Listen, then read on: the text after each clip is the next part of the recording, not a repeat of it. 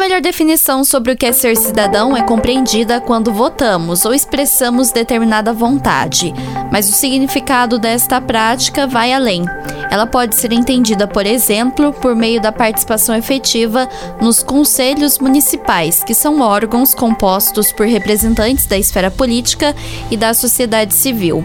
O caráter permanente desses conselhos possibilita a formulação, implementação e avaliação das políticas públicas municipais, como destaca Boaventura da Silva, que é presidente do COMOS, o Conselho Municipal de Saúde da cidade de Aparecida, no interior de São Paulo. Existem várias formas de cidadania e uma dessas formas é a participação nos conselhos municipais. Esses conselhos são órgãos colegiados que têm como objetivo fiscalizar, deliberar sobre políticas públicas nas diferentes áreas como saúde, educação, meio ambiente, etc. O Comos, ele é um exemplo de conselho municipal fundamental para a prática da cidadania. O Comos é composto por representantes do governo, da sociedade civil, organizada e dos usuários do sistema de saúde, sendo 50% dos membros usuários do sistema de saúde. Em resumo, nos conselhos, praticamente a cidadania é exercida em sua mais pura expressão.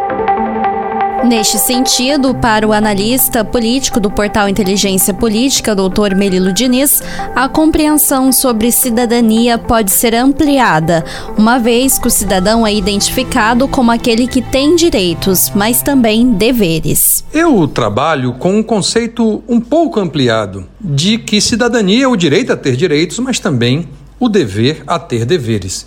Ser cidadão é fazer parte de uma sociedade e gozar de direitos civis, sociais e políticos. Destaco os previstos na Constituição Federal ditos fundamentais: o direito à vida, à liberdade, à propriedade e à igualdade perante a lei. Como deveres do cidadão, é necessário que todos cumpram as leis, respeitem o direito alheio, promovam a educação, o sustento e a saúde dos filhos, protejam a natureza, votem e também colaborem com as autoridades para proteger o patrimônio alheio, público ou privado.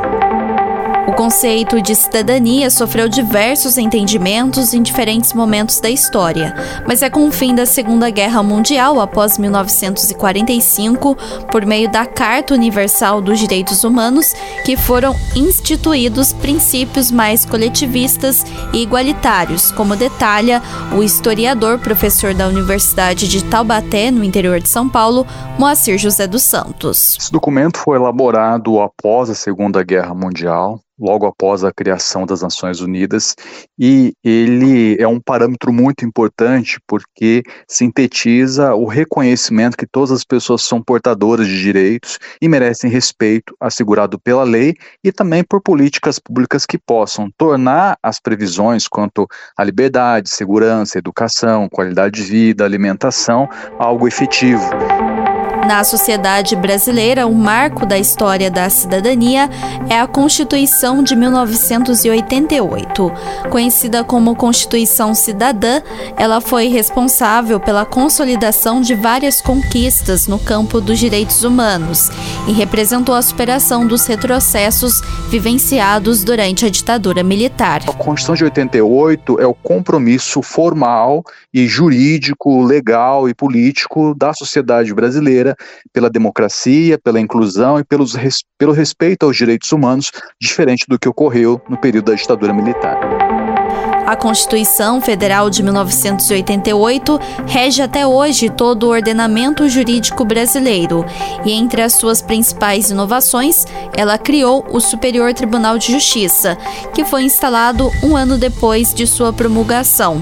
E, como explica Dr. Melilo Diniz, pela sua origem e atribuições, este ficou conhecido como Tribunal da Cidadania. O STJ, o Tribunal da Cidadania, transformou a sua alcunha em verdadeira vocação ao contribuir para dar efetividade aos direitos inaugurados ou ampliados pela Constituição de 1988.